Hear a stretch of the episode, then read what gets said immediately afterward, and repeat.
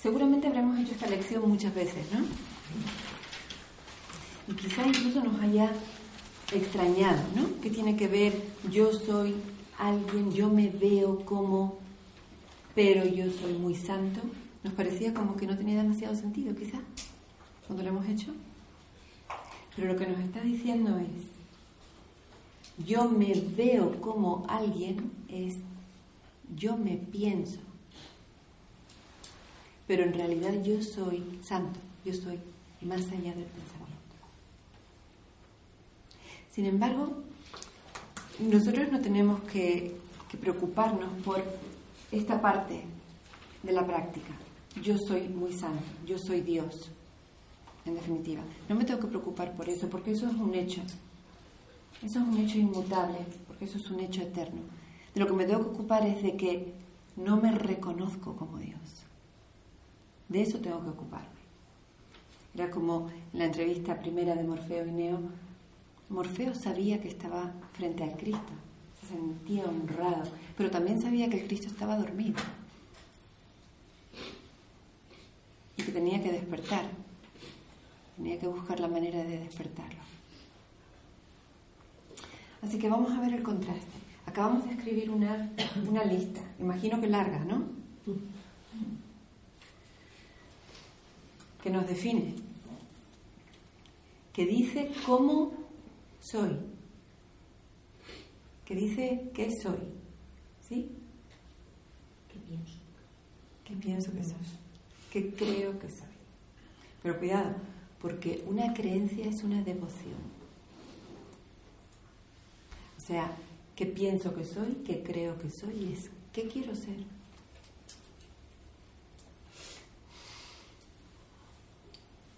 Así que acabamos de escribir ¿Qué quiero ser yo? Sorprendente, ¿no?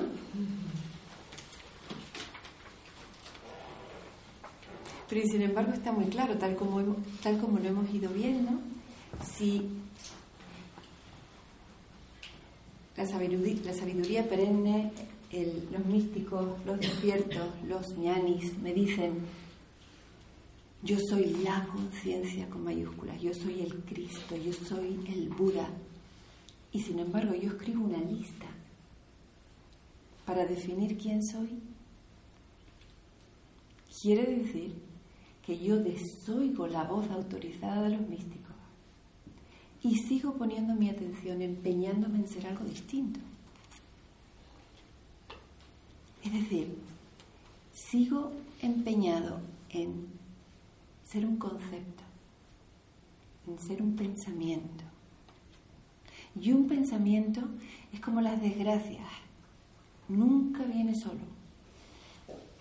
Desde el momento en que pienso yo, pongo en marcha un convoy diabólico, con un montón de vagones que se van enganchando. Lo hemos visto, la lista será larga. No nos interesa al hacer esta práctica tanto el hecho de que podamos analizar lo que hay en la lista. Obviamente si alguien la quiere leer es perfectamente eh, posible. ¿Alguien tiene interés en leer su lista? No es necesario. Pero sí es importante haberla hecho y haber visto como cuando voy a conocerme, me pienso. Y lo primero que digo es yo. Ese es un primer pensamiento. Yo. Luego ya le pongo nombre, le pongo sexo, le pongo edad y le pongo todos los demás atributos físicos y luego psicológicos.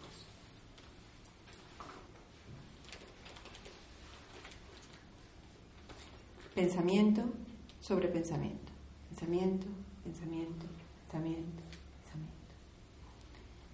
que ocupa mi mente por completo. Me paso la vida definiendo, fabricando, recreando este pensamiento yo. a esto se entregan nuestras mentes con absoluta devoción, en modo fascinación, en modo compulsión. No basta, no basta conocer el curso, no basta leerlo habitualmente, hacer las lecciones, etcétera, sino que nos tenemos que llevar a la experiencia de esta toma de conciencia. Yo me pienso, por tanto, no soy. Si Descartes levantara la cabeza.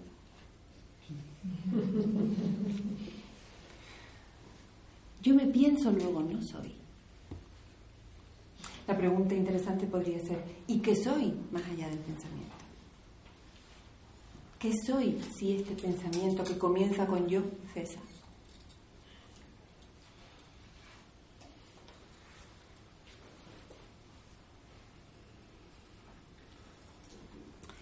El ego estaría mínimamente satisfecho en esta asamblea muy, muy, muy subversiva en la que estamos participando hoy, si al menos estuviésemos dispuestos a revisar las listas y a intentar encontrar la solución en esa lista, en la forma en que nos definimos. Al menos ahí habría un poco de esperanza para el ego, porque la atención se volvería sobre el pensamiento de nuevo sobre el yo pensado. Intentaría encontrar significado ahí. Y empezaríamos a hablar de lugares comunes en espiritualidad, incluso que dicen, bueno, pues yo soy alguien que se siente falto de amor o solo y tengo que pensar para buscar la manera de cambiar esa creencia. Tengo que cambiar la creencia. Soy alguien que está muy solo por soy alguien que está lleno de Dios pero no hemos salido del pensamiento. Así que al ego le gustaría que estuviésemos, esa lista es como, ¿saben? Como cuando cerramos la basura de nuestra casa y la llevamos. Ahora, al ego le gustaría que la abriésemos y estuviésemos intentando mirar qué hay ahí dentro. Porque con eso el ego, que es justo el saco completo, podría estar un tiempo más presidiendo nuestra mente. Pero una mente abstracta es la que está dispuesta a decir, fíjate, todo este listado no es más que una bolsa de basura que puedo cerrar y dejar en el contenedor. No la quiero, no quiero que me defina más. No me interesa.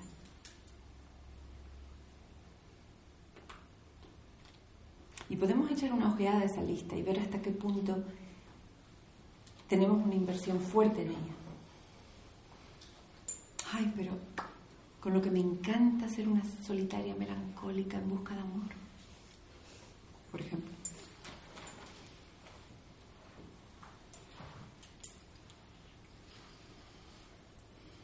Con lo mucho que estoy segura de que esto que soy esto que he escrito aquí no es un pensamiento, es el efecto de mis vivencias en el tiempo, es en lo que el mundo me ha convertido, un asustado, un enfadado, un triste, un solitario, una víctima.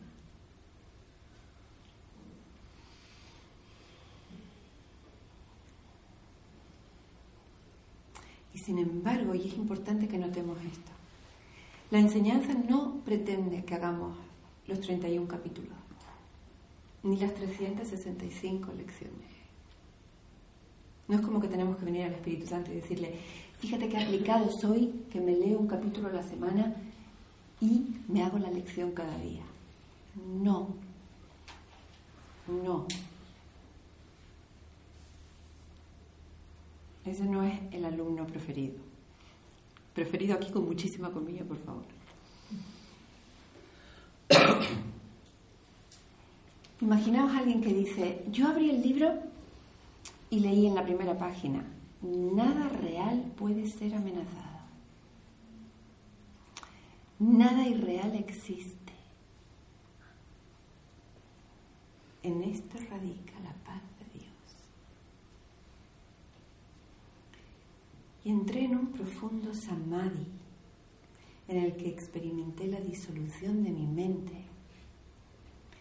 y encontré esa paz. Ya no necesité seguir abriendo el libro.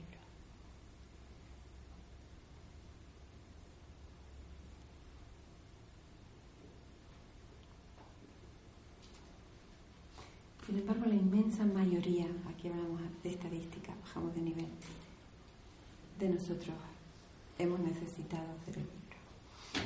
Y quizá incluso hacerlo muchas veces.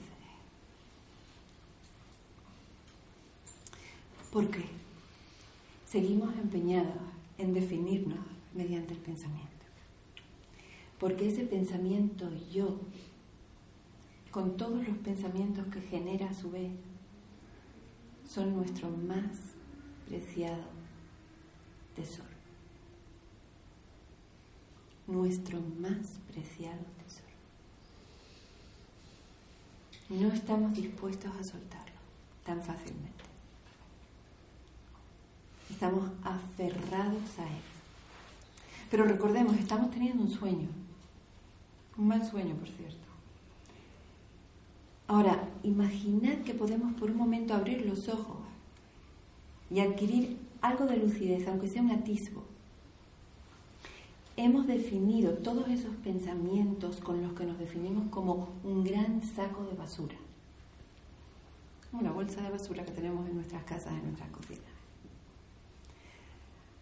Ahora abrimos los ojos por un instante y nos damos cuenta de lo que estábamos haciendo. Estábamos abrazando un saco de la basura. Y no queremos que nos lo quiten. Cuando has dicho eh, es mi tesoro, a mí me ha venido el Señor de los Anillos con mi tesoro, o sea, un tesoro un poco tenebroso. Esto es justo. Y chungo. Ahora, es muy importante que veamos que, al no ser que tengamos, podríamos decir en términos hinduistas, el karma, o a no ser que tengamos el grado de madurez espiritual que nos capacitaría para incendiarnos y arder en este mismo instante, tenemos que hacer una aproximación a esto y ver cuál es el alcance de nuestra empresa. Porque cuando estamos hablando de la mente, porque mente no es otra cosa que pensamiento. Desde el momento en que yo digo yo, y lo digo continuamente a lo largo de todo el día y de toda la noche, yo, y luego le engancho otro pensamiento, estoy poniendo en marcha la mente. No hay una entidad sustantiva llamada mente, la mente es pensamiento. Y ese pensamiento siempre comienza con yo. Ahora, la mente es un dispositivo extraordinariamente poderoso. Y cuando la mente dice yo, todo su poder se enfoca en convertirse en ese yo y en proteger ese yo. Lo hace con la fuerza desesperada de un superviviente. Ayer hablábamos en, la presentación de la mente como una manada de caballos salvajes desbocados, pero incluso, ese símil se queda corto. Podemos pensar en la fuerza del Big Bang, por ejemplo, y es muy literal. Esa singularidad que trae de cabeza a los físicos. Ese Big Bang es el pensamiento yo. Eso es lo que es. ¿Cómo se nos describe el Big Bang? Como una explosión de una, de una magnitud impensable casi. Ese es el poder extraordinario de mi mente. Y esa mente, si no se la observa, si no se la vigila, si no se la conoce, una fuerza de esa magnitud completamente extrovertida y completamente incontrolada. Por eso en el curso se habla de entrenar la mente. ¿Qué significa entrenar la mente? Cuando nosotros vamos, vamos a ponerlo con el Big Bang, podemos pensar en el Big Bang como esa singularidad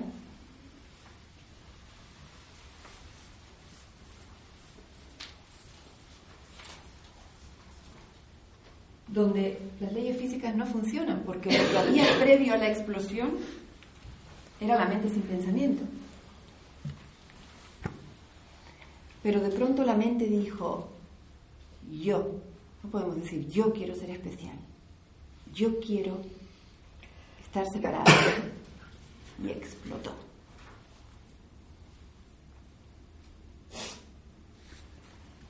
Si cogemos un pequeño píxel de aquí, podemos ver la explosión como un cono de... Los físicos hablan, aquí es donde comenzó el tiempo, el tiempo empezó aquí. Los físicos no pueden saber lo que sucedió justo antes del Big Bang porque antes del Big Bang no había tiempo. Ahora, el tiempo es pensamiento. El tiempo es pensamiento. Lo que pone lo que hace que el tiempo parezca real es el pensamiento. Así que es imposible, porque antes del tiempo no había leyes físicas.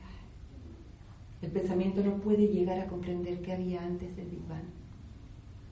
Pero sí puede, sí puede comprender que el Big Bang puso en marcha el tiempo y el espacio.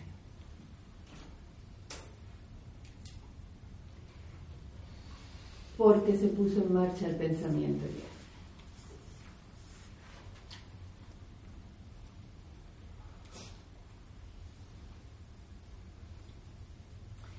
Cuando los físicos hablan del tiempo, hablan de la flecha del tiempo. Hablan del tiempo como algo que va en una sola dirección. Aunque, aunque ellos saben a nivel subatómico que el tiempo no tiene dirección, pero nosotros percibimos que tiene dirección. Nosotros sentimos que el tiempo va del pasado al futuro.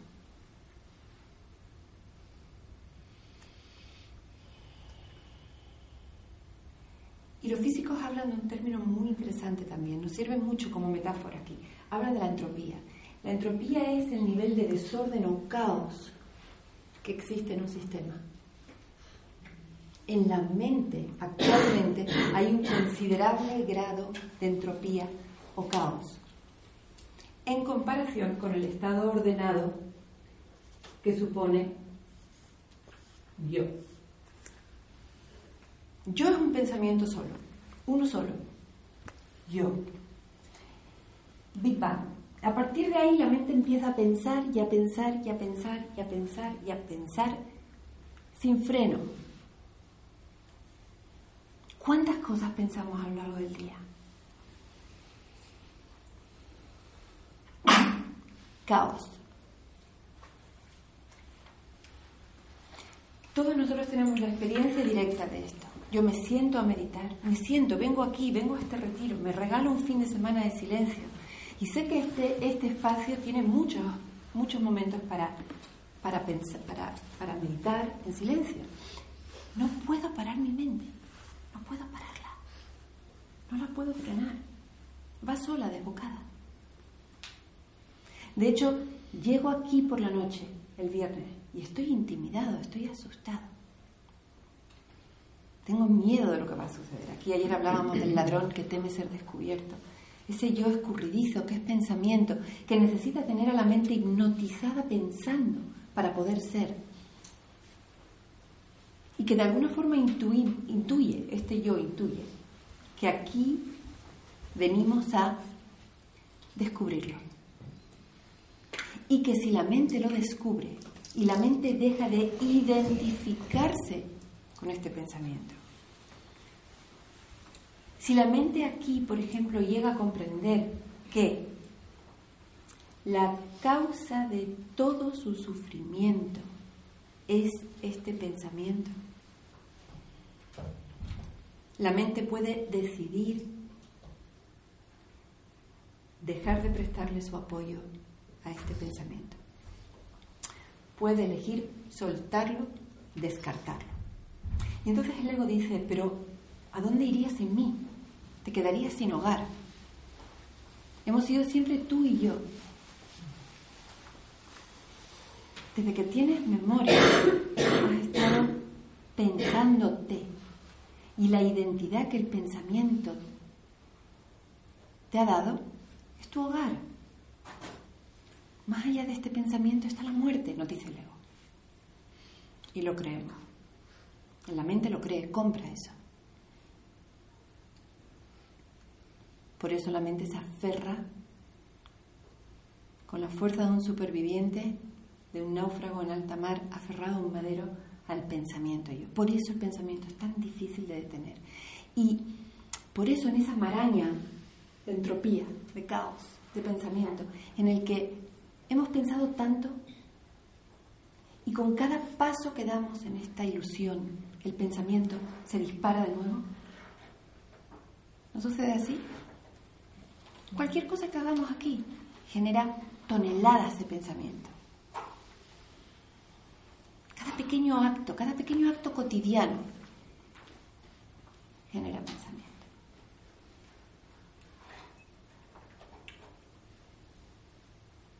Qué fragmentación más impresionante.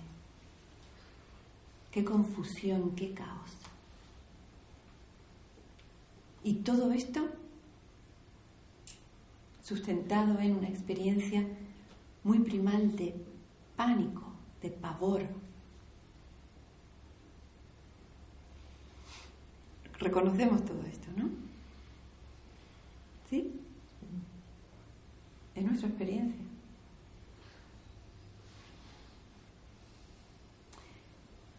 Y lo hemos intentado, hemos intentado vivir ahí en el reino del pensamiento y en el mundo que genera para nosotros. El universo entero comienza con el pensamiento yo. Todo lo que nos parece nuestro hogar, nuestro mundo, el universo conocido, todo lo que nos parece materia, objetos reconocibles, todas aquellas cosas en las que pensamos continuamente. Nuestros objetivos aquí, nuestros planes para salvarnos de los que ahora hablaremos. Todos son una manifestación del pensamiento. Nos hemos vuelto completamente irreales. Y el otro lado sería el completo olvido. De hecho, fíjate, uno de los poderes de Maya, uno de los poderes del pensamiento, yo, de la mente, es el olvido. Todo este mundo no puede suceder sin que se dé el olvido. Se combinan dos poderes. Me olvido de quién soy realmente y proyecto un ser falso que sustituye al yo real. O sea que va olvido y proyección de la mano. Así que cuando nazco, estoy en un estado en el que prácticamente la totalidad de mi mente está en la inconsciencia. Y ahí en ese profundo pozo de olvido va brotando un pensamiento yo que comienza a, em, a fortalecerse.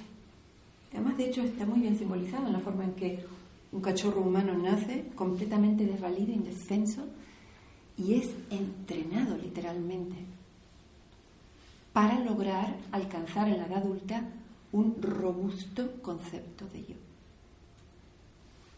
Es lo que, es lo que hemos escrito aquí. Cuando el proceso se invierte, Sí. ¿Vuelves al olvido? Quiero decir, ¿se produce un estado de, vuelta a ese olvido? Vamos a, vamos a esperar un momento para, dar respuesta a eso. Vamos a quedarnos en el hecho, que es lo más, lo que ahora tenemos que. Yo quiero que, seamos todos muy conscientes, que vayamos como muy capa a capa y podamos ver que el estado actual de nuestra mente es este. Es un estado tremendo. Nos quedaríamos siempre cortos al describirlo. Es un estado de caos debido a la multiplicidad, a la fragmentación, a la separación. Es un estado caótico de confusión enorme, en el que imaginaos que, que nos adentramos en medio de la noche, que es el olvido, en un lugar completamente desconocido y sin ninguna referencia empezamos a trazar caminos, a seguir caminos y llegar a cruces de caminos y tomar por una dirección y tomar por otra y luego por otra, se van bifurcando. 30, 40, 50 años, ¿dónde estamos? En el espacio-tiempo. No tenemos ni idea. Estamos perdidos.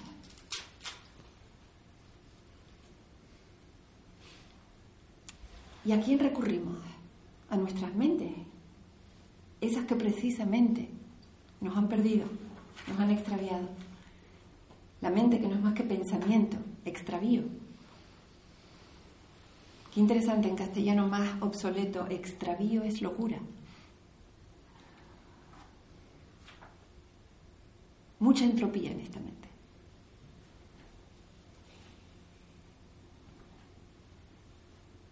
Y es por eso que ahí en esa confusión, en ese caldo, en ese sufrimiento terrible, en esa sensación de ser un exiliado de un reino que ni recuerda, pero sí tiene la, clara sensación de que vivo en un lugar al que no pertenezco. Y que no sabe a quién recurrir para encontrar de nuevo el sendero que conduce a su hogar. Ese es el estado de esta humanidad.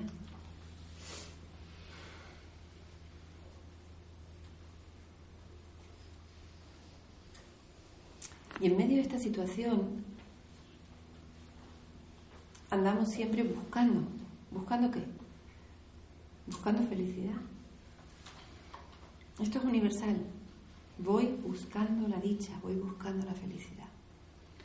Y eso es sinónimo exacto de voy buscándome. Voy buscándome.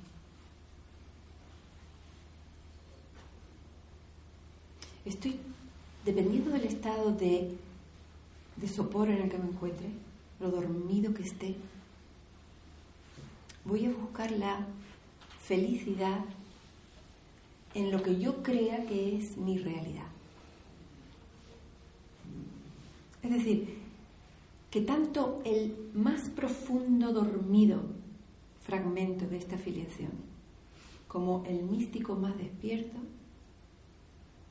andan en busca exactamente de lo mismo, la felicidad. Es decir, el ser. ¿Dónde está entonces la diferencia? ¿Qué es la realidad para el dormido? Maya. El mundo que el pensamiento fabrica. El pensamiento es diríamos, discreto. El pensamiento es un objeto que crea objetos. El mundo que crea el pensamiento es un mundo de objetos. Donde yo dormido profundamente, creyendo que mi realidad es un mundo de objetos, voy a buscar la felicidad. En un objeto. En un objeto. Efectivamente. El místico ha despertado lo suficiente como para saber que Dios o el ser o yo no es un objeto. Ha despertado lo suficiente como para saber que no se le puede encontrar haciendo un viaje externo. Por interesante, fascinante, tentador, fascinador que pueda resultar, es una trampa mortal cada ladrillo de pensamiento que yo le adscribo a ese primer pensamiento yo es un ladrillo con el que construyo mi tumba. Mi tumba.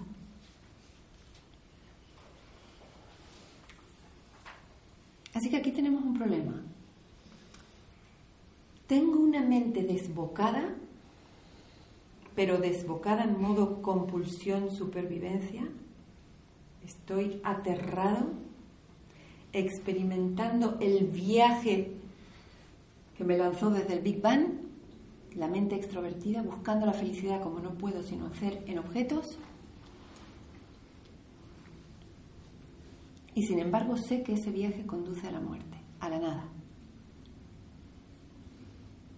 Y no sé a quién recurrir. No sé qué hacer. he intentado en el pasado probablemente cambiar un set de creencias por otro. Hoy en día lo vemos mucho, por ejemplo, en, en las mujeres, se nos dice mucho, mujer, ámate, tienes una diosa dentro de ti, ámate y libérate del yugo del machismo. Parece un mensaje hermoso, ¿no? Yo creí en ese mensaje muchísimo tiempo.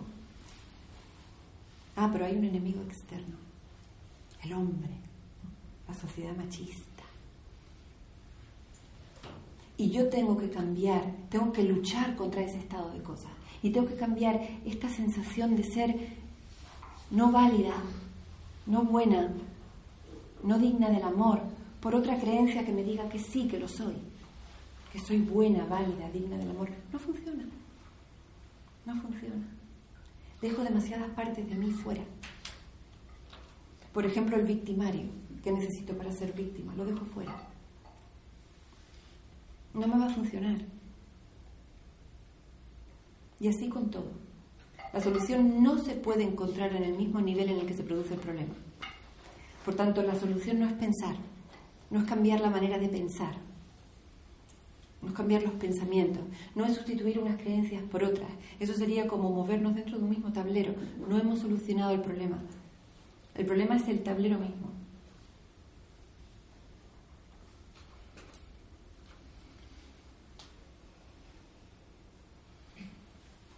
Una pregunta, Susana. Em, hablando del pensamiento, el pensamiento, mm, cuando pensamos en Dios, ahí empieza un pensamiento también. No sé en qué momento, eh, a lo largo del día pues, mucho en Dios,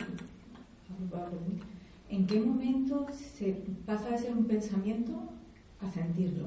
Porque es verdad que continuamente estás, eh, tienes a Dios en la mente. Sí. Entonces, eh, ese pensamiento, porque empiezas por ahí, luego ya a lo mejor empiezas ya a sentir, pero cuando meditas empiezas pensando en Dios, en el Espíritu Santo, es un pensamiento. Sí, sí, sí. ¿Cuánto Lo, lo, bajas? En ese caso, ese pensamiento no sería, entrecomillado, malo, ¿no? Eso es una muy buena pregunta que también se adelanta un poco, pero bueno, podemos, podemos dar una tiempo. Primero, obviamente, lo que no es realista es que una mente que está en ese estado que hemos descrito aquí, que hemos intentado ser además como muy descriptivos a la hora de decir, pues, poner metáforas como el Big Bang, ¿no? Eh, si fuese simplemente posible decirle a la mente, entrégate, entrégate por completo, fúndete en el ser y desaparece, no haría falta práctica. Pero puesto que la mente está en tal estado que eso no, no lo ve como una, una alternativa posible. Entonces, y aquí es cuando, por ejemplo, en el curso de milagros se nos dice, el Espíritu Santo entra a tu sueño, que es pensamiento, y tira de tu pensamiento y te da un nuevo sistema de referencia. No es un pensamiento del mundo, sino es un pensamiento corrector del mundo. Vas integrando. Efectivamente, que hay que ir integrando, exacto. Y vas a ir acompañado realmente, en última instancia, eh, te dice, en realidad el Espíritu Santo lo que te dice es, entrégame tu mente. Y toda la práctica del perdón no es otra cosa que eso. Es, yo interactúo con el mundo, yo interpreto, pienso, juzgo, reacciono y actúo. Y el Espíritu Santo te está diciendo en la práctica del perdón, no pongas en marcha ese mecanismo. Toma conciencia de que has interactuado con el mundo en modo conflictivo y entrégame tu mente. La mente es la cuestión. Entrégame tu pensamiento, entrégame tu juicio. No pienses ni interpretes por tu cuenta, no tienes ni idea de lo que está sucediendo frente a ti. Y en ese proceso, en el tiempo en el que parece que estamos invirtiendo la marcha, estamos remontando el tiempo hasta la fuente, es muy probable que el pensamiento, pensamiento de Dios se apodere de la mente. Y es bueno que así sea. Pero el pensamiento de Dios llega un momento en el que no nos deja entrar en la eternidad, porque sigue siendo pensamiento. O sea que tarde o temprano para cada uno de nosotros hay una cita con la expiación. Tarde o temprano cada uno de nosotros se verá ante, sigo fabricando afuera, aunque sea la más excelsa imagen de Dios relacionándome con ese Dios ahí fuera? ¿O dejo de pensar y tengo la experiencia de Dios yo?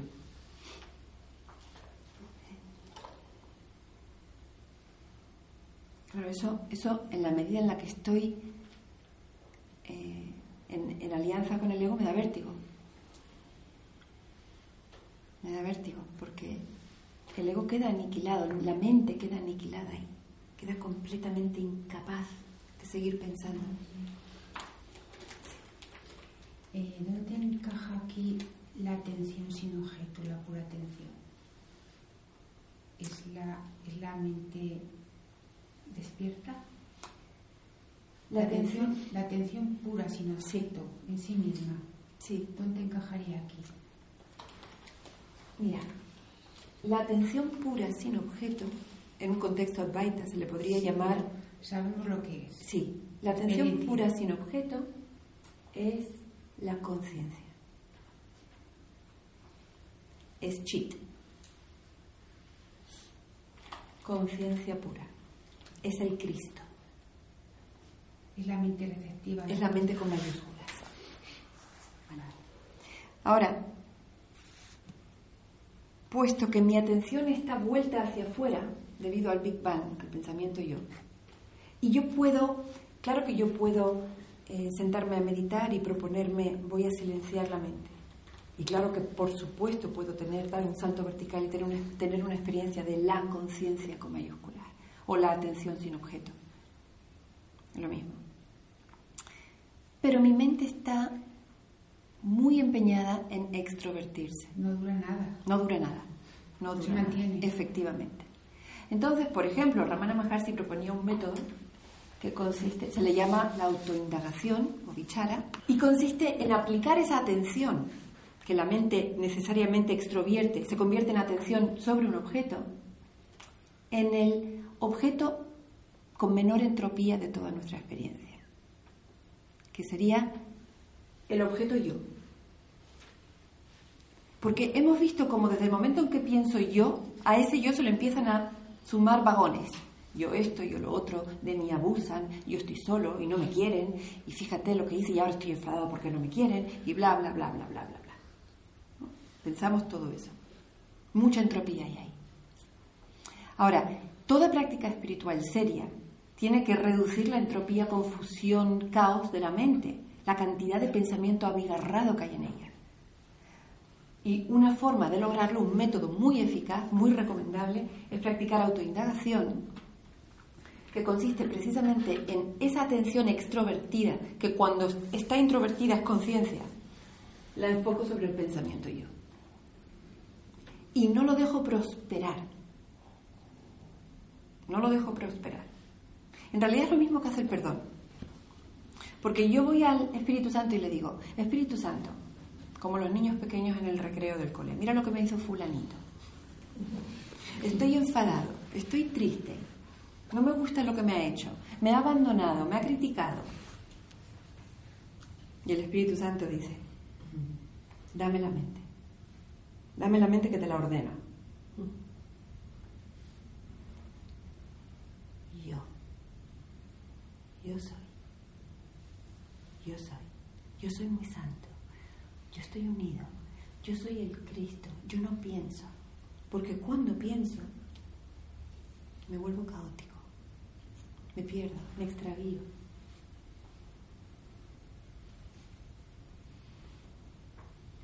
Entonces, es una práctica muy interesante, puesto que ahí está la atención. La atención que en su estado original es conciencia pura. Y es el poder. Es el poder. Pero la atención vuelta hacia afuera y en manos de una mente caótica es tum, tum, tum, la mente del mono. Mira lo que me dijeron, y ahora tengo hambre, y ahora voy aquí, y ahora voy allá, y ahora hago esto, y ahora, hago, y ahora recuerdo lo que me hicieron, pero no me lo van a volver a hacer más, pero y ahora hay esto. Pum, pum, pum. Y paso tres meses, no he hecho otra cosa más que pensar. Dando saltos en esa listita.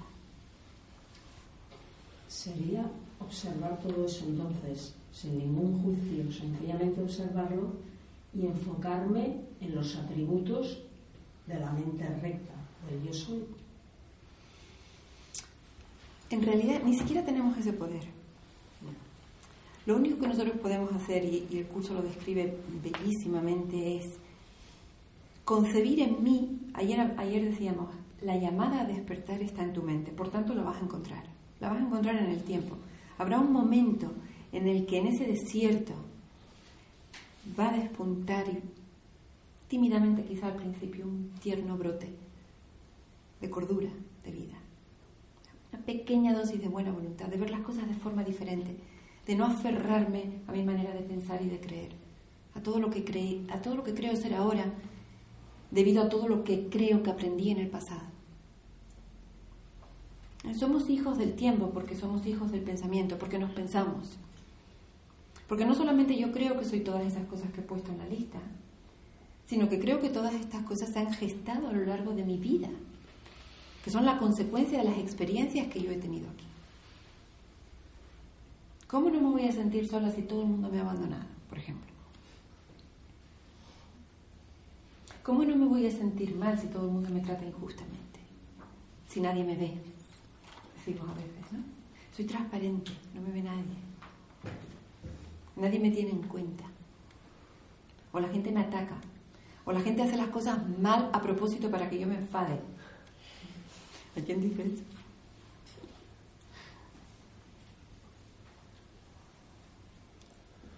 Eh, pero digo yo que el problema será más que el pensamiento, quizás identificarse con el pensamiento, porque el pensamiento es algo que de forma natural ha surgido para cuando tienes que ir a la frutería, pues a ver que tienes que comprar plátanos y no quieras, ¿no? Hmm.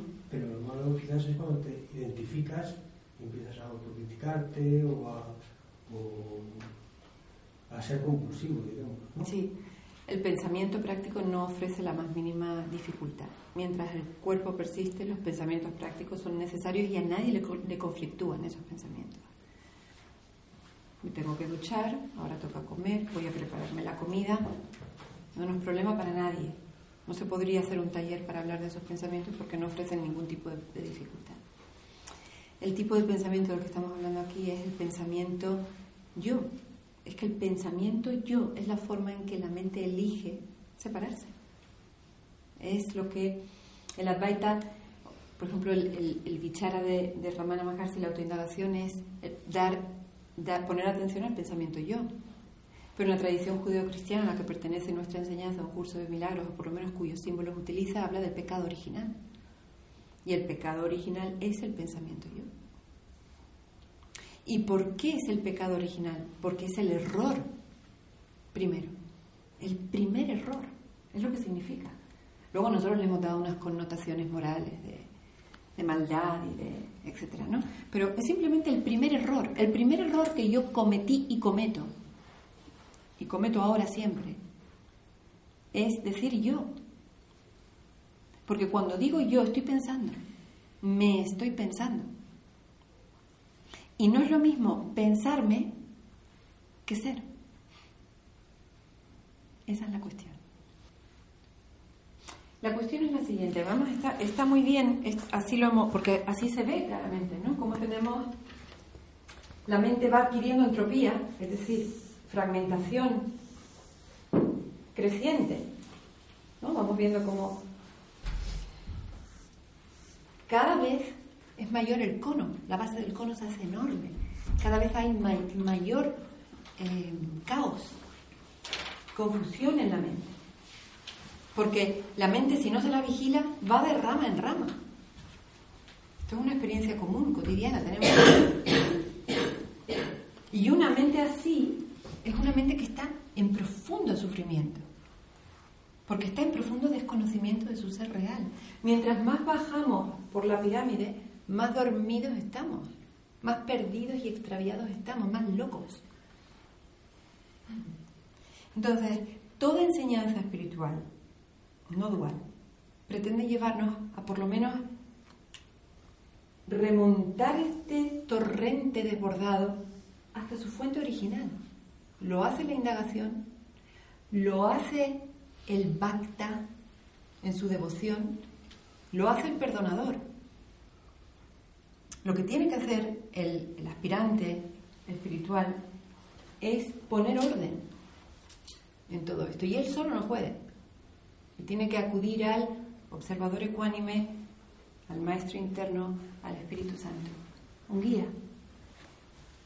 que nos saque de aquí que nos saque de esta maraña. Y lo que hacemos entonces es enfocar nuestra atención completamente dispersa hasta ahora, completamente dispersa. La mente hasta ahora, hasta el momento en el que esa llamada a despertar brota en nosotros, la mente campa por sus fueros literalmente, hace lo que quiere, va de un lado a otro, se mete en guerras continuamente y no hay nadie que la vigile. Ramán hablaba del pensamiento yo como alguien que se ha infiltrado en una boda. Decía, claro, imagínate, me imagino esas bodas hindú, en las que habrá miles de parientes, unos son parientes de la novia, otros son parientes del novio, y hay un infiltrado ahí que está comiendo y generando todo tipo de problemas, contaba él. Y lo hace porque nadie, nadie, nadie pone atención sobre él. Nadie, nadie enfoca la atención a ver quién es este sujeto, porque los, parientes de la novia creen que, que es un invitado del novio y viceversa. Por tanto, está por ahí, sin vigilar. ¿Qué es lo necesario? Detectarlo, verlo, entender que no le corresponde estar ahí y entonces expulsarlo. Pero claro, el simple hecho de alcanzar el nivel de madurez que nos capacita para decir, tiene que haber otra manera. Tengo que buscar acceder a otro modo de solucionar mi infelicidad persistente. Eso ya es un enorme, un enorme nivel de madurez espiritual. Eso quiere decir que hemos escuchado la llamada a despertar, el tambor que nos despierta. Nos hemos puesto en frecuencia, en modo escucha, hemos concebido el deseo de retornar a nuestro hogar, porque nuestro hogar no es este pensamiento y el mundo que recrea. Nuestro hogar está precisamente donde el pensamiento muere. Decíamos aquí que la mente está aferrada al pensamiento hasta el punto de que no lo puede detener aparentemente en el estado actual de la mente, la mente no puede sencillamente tomar la decisión de enfocar la atención en un no objeto, es decir, en sí misma y permanecer ahí. La mente no puede aceptar, no puede obedecer una consigna de mantente en silencio. Estoy convencida de que cada uno de vosotros ayer se propuso, voy a mantener el silencio durante estos dos días de retiro. ¿Seguro? Otra cosa es que lo, pueda lograr.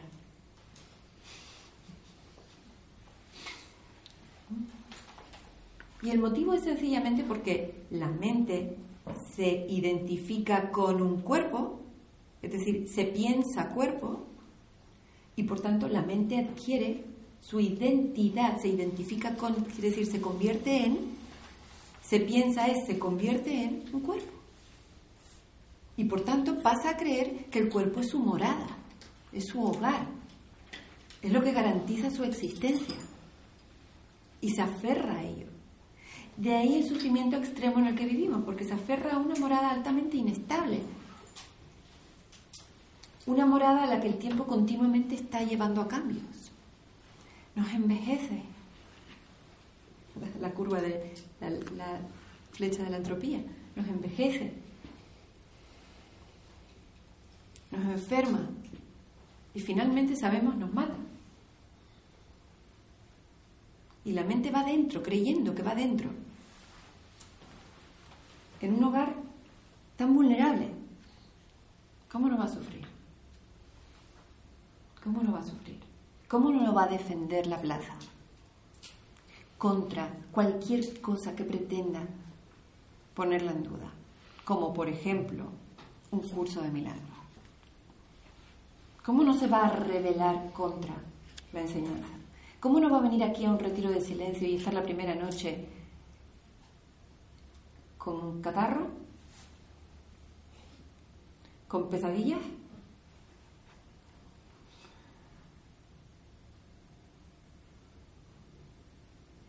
Claro que sí. Siente que está muy expuesta porque siente que aquí la atención puede caer sobre él y puede descubrirla, detectarla y sacarla fuera del banquete de la moda. Porque basta con que la mente decida que no lo quiere. A lo que no se la puede a la mente es forzar. No se la puede forzar. Hay que tirar de su deseo, voluntad, devoción. No se la puede empujar para introvertirse. No se le puede decir, dar la orden, empieza a remontar el río hasta su fuente. Porque si no quiere, no lo hará. Tiene que experimentar, por eso la llamada al amor. Suena un tambor, quizá muy lejano. Me ha traído aquí. Hizo que me comprara el curso. Hizo que hiciera no sé qué formación. Quiero despertar. Y necesito ayuda. Porque estoy perdida.